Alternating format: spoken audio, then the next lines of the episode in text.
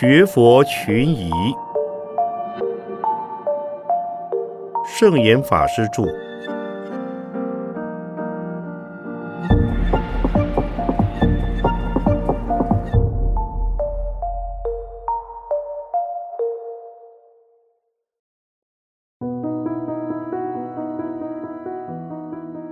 在家居士如何设佛坛？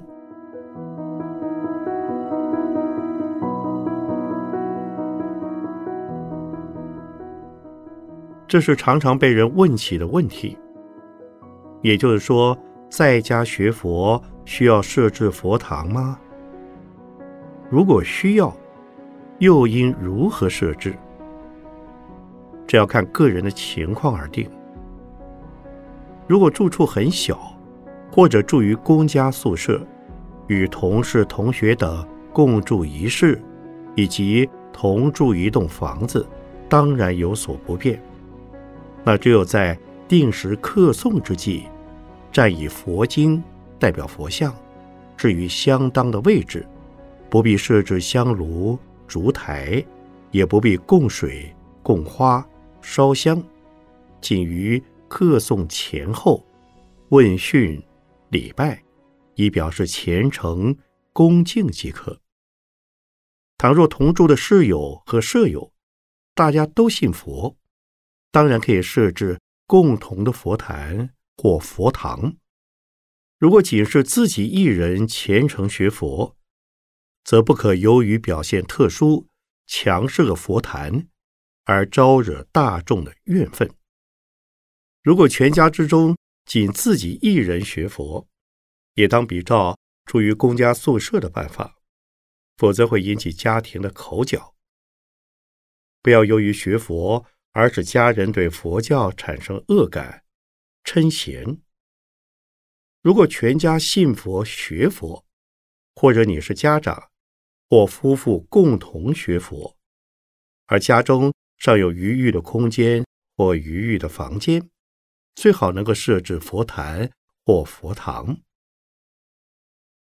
如果设置佛坛，应该选择客厅的正位，也就是。主人所坐位置的方向，佛像背后不可临窗，应当面对门窗，阳光充足，使人进门便可一目了然。佛坛是家庭的中心，要能产生安定力和安全感的作用。至于地理师所定的方位，可以作为参考，但也不必拘泥迷信。只要不把佛像面对厕所、炉灶，或直接面对自己的卧床就好。在设立佛堂时，应选择一间静室，不是小孩、猫狗嬉戏出入之处，也不是会客、谈笑、宴饮之处，而只是用于礼诵、禅修，不做其他用途。如果家中原共有，关公、妈祖、土地公、祖先等神像、神主牌时，不可由于信佛学佛而把他们立即废除，应该逐步进行。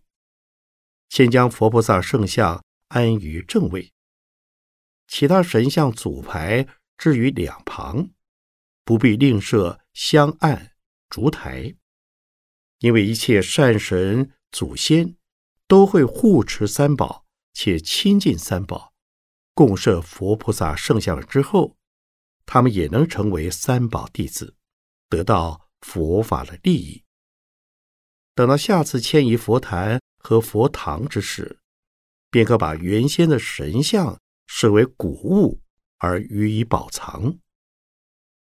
至于祖牌，可以移置于寺院的往生堂，家中并不需供奉。如果仍要供奉，则可置于佛像之下手，或另移他处，改以较佛坛为小的祖坛单独供奉。例如寺院规模较大者，都会另设有往生堂，专供往生牌；寺院规模较小者，即以大殿佛坛的两侧供置长生牌和往生牌。如此，既能对祖先表示慎终追远的孝思，也能显出对佛菩萨的崇高信仰。而此崇高信仰有别于慎终追远的孝思。家庭供奉佛菩萨圣像啊，不需太多、太杂、太乱。可以一佛代表万佛，以一菩萨代表一切佛菩萨。一般的家庭多半是供奉观音菩萨、释迦牟尼佛、阿弥陀佛、药师佛，任择其一即可。如果已经有了佛与菩萨的圣像，则置佛像在正中或后上方，菩萨像在两侧。或在前下方，务必要使佛突出，以显其尊贵。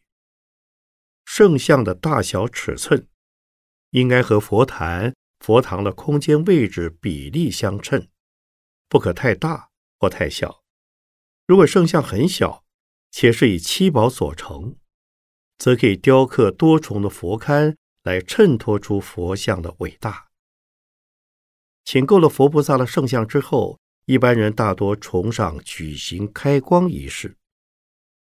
以佛教的观点而言，开光仪式并不一定是必须之举，因为佛菩萨像只是用来当做修行的工具，佛菩萨的感应便在，而以圣像作为致敬的对象。若无圣像，便无可作为礼拜供养。和恭敬的对象，通过类似的修行后，便能得到修行的利益和佛菩萨的感应。但最重要的是在于信心、前进心、恭敬心的感发，不在于圣像本身。所以，圣像是否开光并不重要。在释迦世尊注释的时候。因为佛去刀立天为母说法三个月，人间的弟子们思念佛陀，所以为其塑了像来供养。其中也没有见到有关开光的记载。之后世乃以经、像、法物、塔、寺等，代表着佛的注释化释。不过，隆重的仪式能使更多人起敬生信，所以后来渐渐的有了各种各样的供养仪式，而开光就是其中的仪式之一。因此，迄今各寺院若新塑佛像，也都集合信众举行开光仪式。这犹如学校开学、公司行号开幕。建筑物落成时所举行的开幕剪彩等仪式一般，是为了慎重的向大众宣告，所以举行仪式。至于个人在家庭供养佛菩萨的圣像时，并不需要昭告社会大众，所以也不一定需要举行开光仪式。只要以虔诚心、恭敬心，将圣像安置供奉。然后以香、花、水果等供品供养，日日不辍，使其保持新鲜、整齐、清洁，就能显出圣像所在的神圣气氛，借此以引发修行者的道心。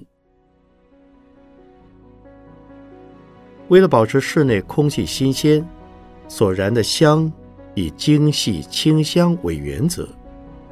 家庭佛堂一次以一炷香为宜，不要大把的燃烧香烛，以免造成室内空气的混浊。香类以自然的檀香、沉香为佳品，不宜用化学香料或动物香料调制的线香、棒香。现在家庭的佛堂可以电灯代替蜡烛，且应常常清理供桌。香炉、烛台，换新供品，至少该保持没有灰尘或枯萎腐烂的花果食物。每天最好应该有定时的早晚客送，至少早晚也需烧香供水。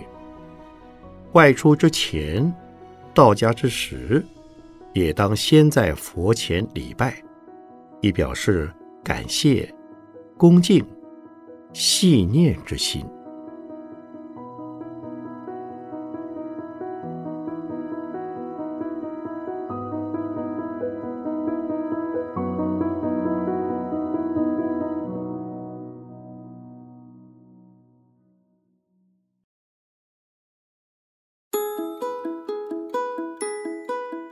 在家学佛如何课诵？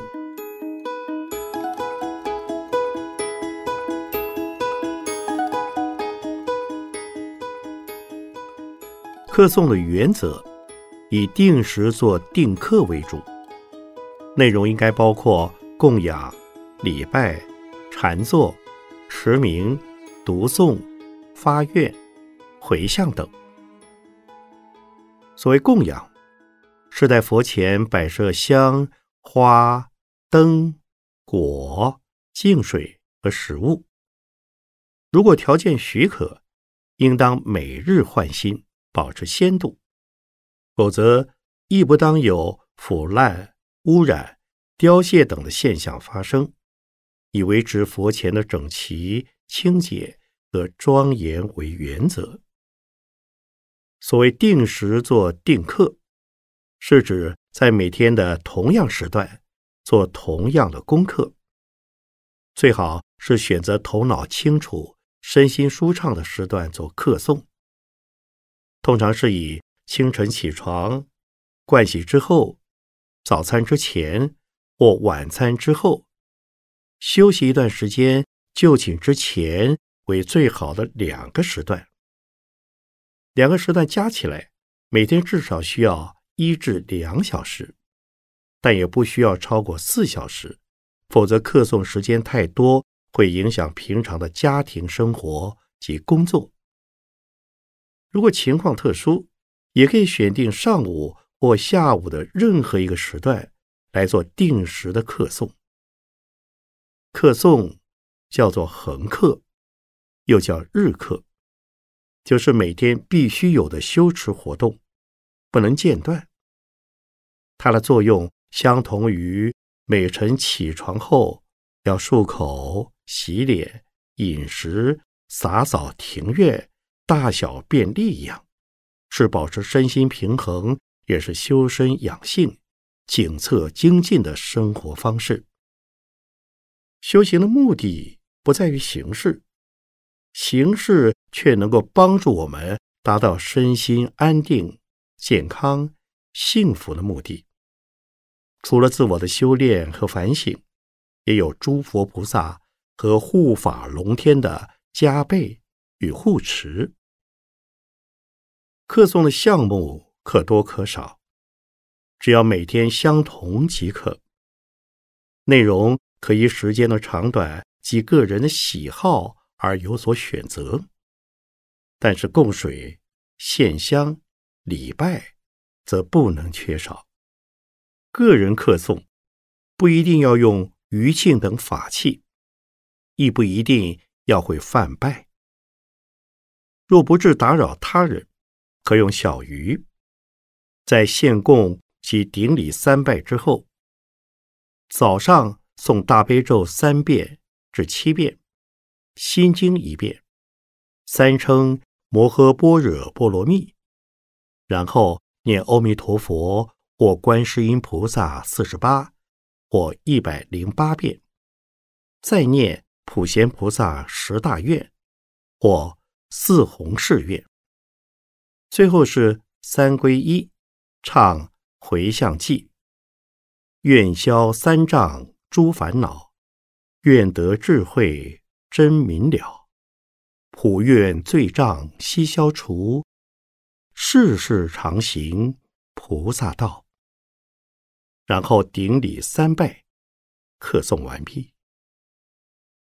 晚课应该是在下午或是晚餐之后，同样供养礼拜，然后诵《阿弥陀经》或忏悔文一遍，也可以只诵大悲咒七遍，念心经一遍，往生咒三遍，念阿弥陀佛或观世音菩萨圣号四十八或一百零八遍。接着四弘誓愿、普贤谨重记、三皈依、回向记。愿以此功德回向诸众生，解脱三界苦，皆发菩提心。顶礼三拜，晚课即结束。因为课诵的人进度有快有慢，有的会唱，有的不会唱。除非环境许可使用法器唱诵，否则不用法器，念诵即可。经中的变数也以快慢不等而酌量增减，以配合时间为宜。如果时间允许，可酌量延长至四十五分钟或一小时。在早课之前、晚课之后，亦可增加静坐时间二十五到三十分钟，最好能够向正统的佛教静坐老师学习安全的静坐方法。否则也得把姿势坐正，身心放松，默念佛菩萨圣号，一心专注，不急不缓。如果不习惯静坐，也可采用礼拜的方式，以定时或定数礼拜佛菩萨，以无所求之心礼诵和静坐，是最正确和安全的。否则容易引起幻象、幻景、幻觉，而引发身心的障碍。真正的修行是没有条件的，当然它是有目的的，而修行的本身就是目的。如果仅愿把课诵时间加长，而无意静坐或增加礼拜的次数，则可以在早课的供养。礼拜之后，加诵楞严咒及十小咒；晚课的供养礼拜之后，加诵普门品，或者增加大悲咒的持诵遍数至二十一或四十八都可以。如果居家无事，也可以在白天任何一个固定的时间礼拜经典。拜经的方法也是先做供养。然后一字一拜，每拜一字，应念两句拜经词。例如拜《法华经》时，每拜一拜，当念“南无妙法莲华经”，“南无法华会上佛菩萨”。如拜《华严经》，则念“南无大方广佛华严经”，“南无华严海会佛菩萨”。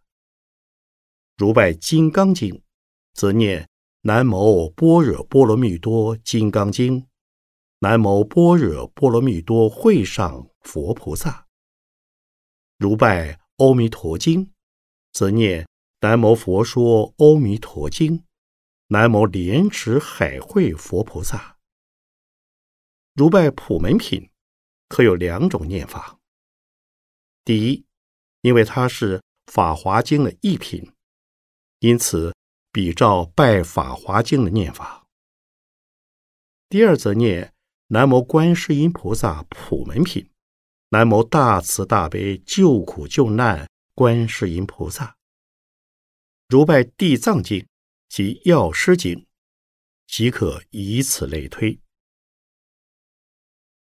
拜的时候，通常是用黄纸条或檀香，用大字的经本。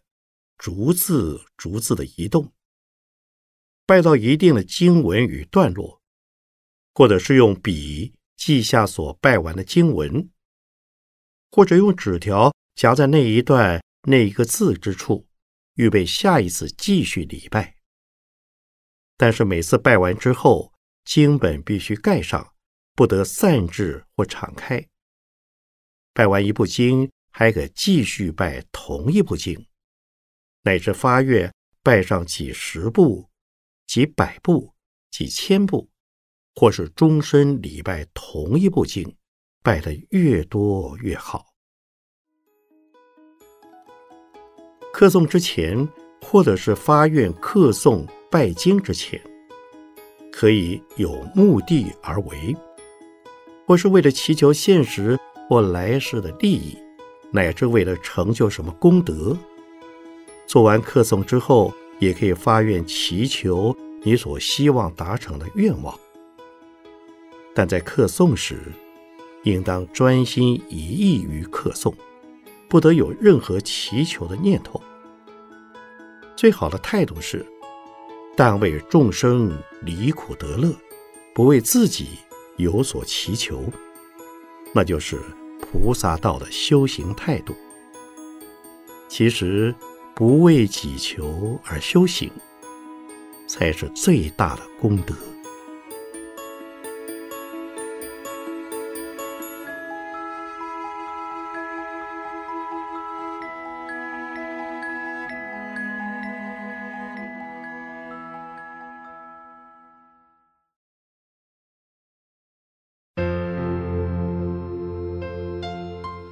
消灾延生是可能的吗？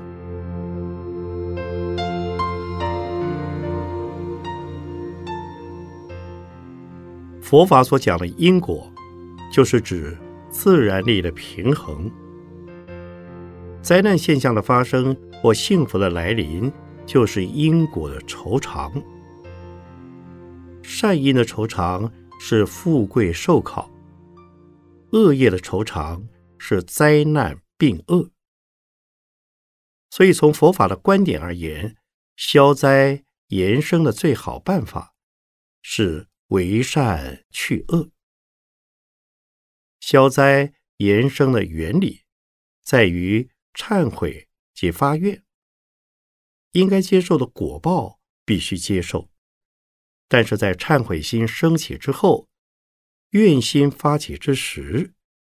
未发生的果报也会跟着转变，这好像犯罪的人在受审之时，若承认犯行而有悔意，并和法官合作的话，法庭对他的判罪量刑会减轻。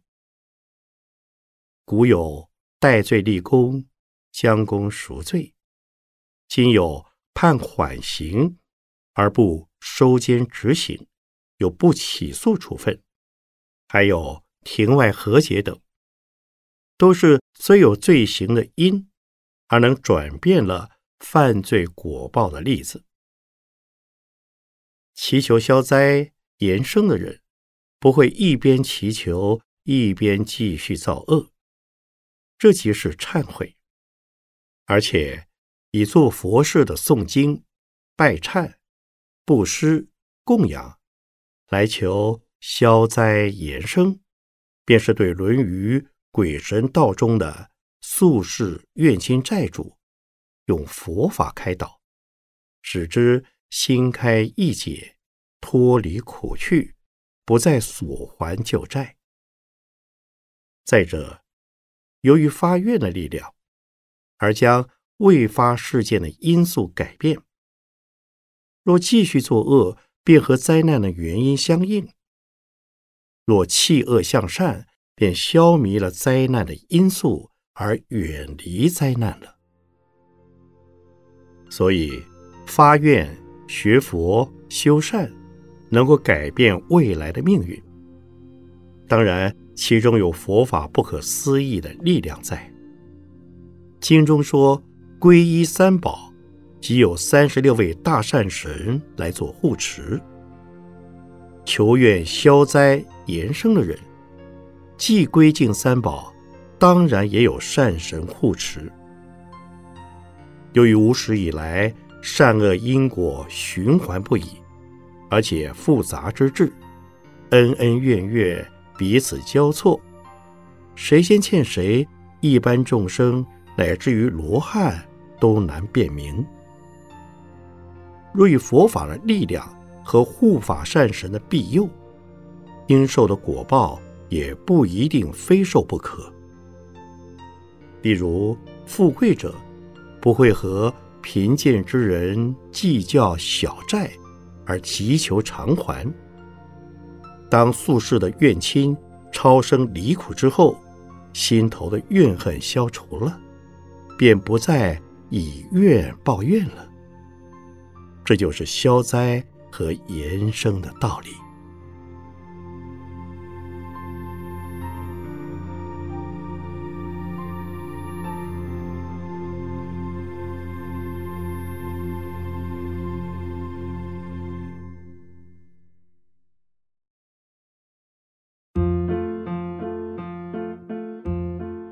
加持的功用是真的吗？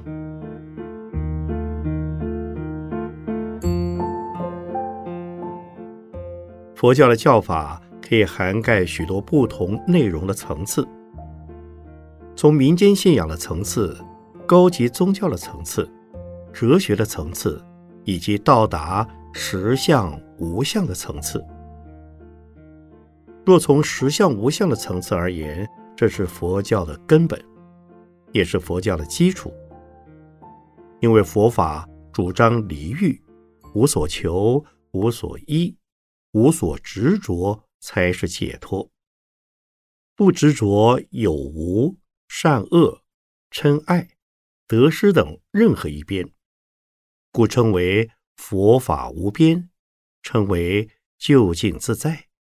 所以。也就无需求取加持或给予加持，但是人间属于凡夫的世界，虽然以知识能够理解无求无欲的解脱境界才是究竟自在，然一旦遇到身心的病障、家人的灾难、事业的不顺，就会自然而然期待外力的支援、神力的加持。佛菩萨的救济，因此加持虽非佛法的究竟，佛教为了接引方便和适应大众的需要，并不否定和反对加持的信仰和作用。加持的功能来自咒力、愿力和心力。持咒功力深厚的人，咒的本身产生了感应力，能够感通鬼神。协助并加持人，愿力强的人能够以发愿心感通诸佛菩萨以及护法龙天的护持和救济。心力强的人可以直接影响被加持者的心相，加强他们的意志，转变他们的观念。所谓逢凶化吉、消灾治病，都是以精神的心力为主宰。加持的力量，即是转变被加持者的心，也就转变了他们的力量。所谓神力的加持，主要在于帮助被加持者安心安身而渡过难关，加强他们的勇气和毅力面对现实，不是叫他躲债、逃债、逃避现实。当然，可由加持力。来缓和、缓冲当面的压力和冲击，然后借力化力，以化解冲击和压力于无形。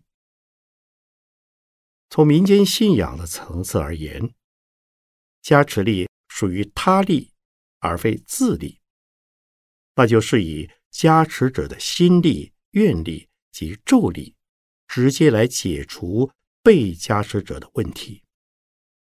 这是一般人所共同祈求和信仰的，因为不需自己的修持，不需付出相对的代价，就能解决重大的危机。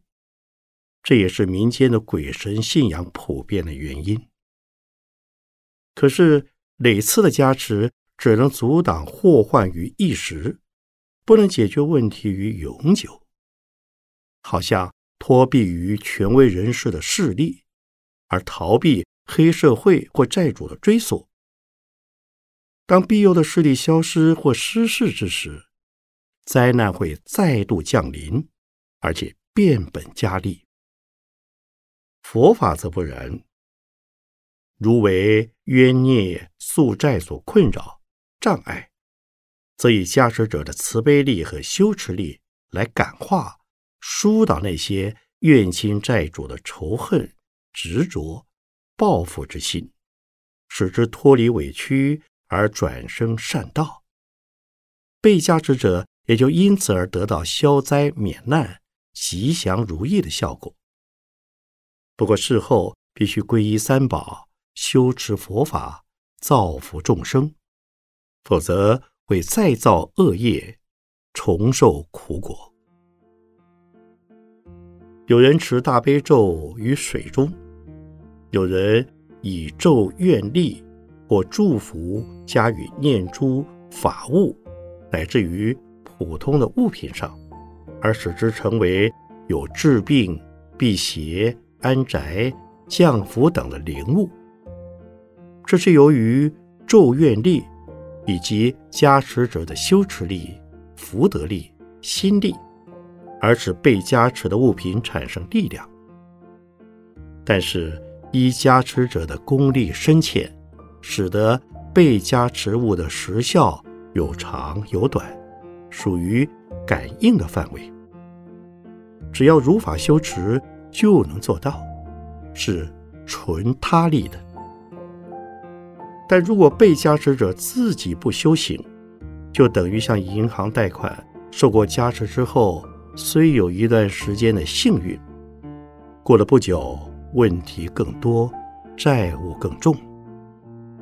因此，加持只是一种方便，不是根本办法。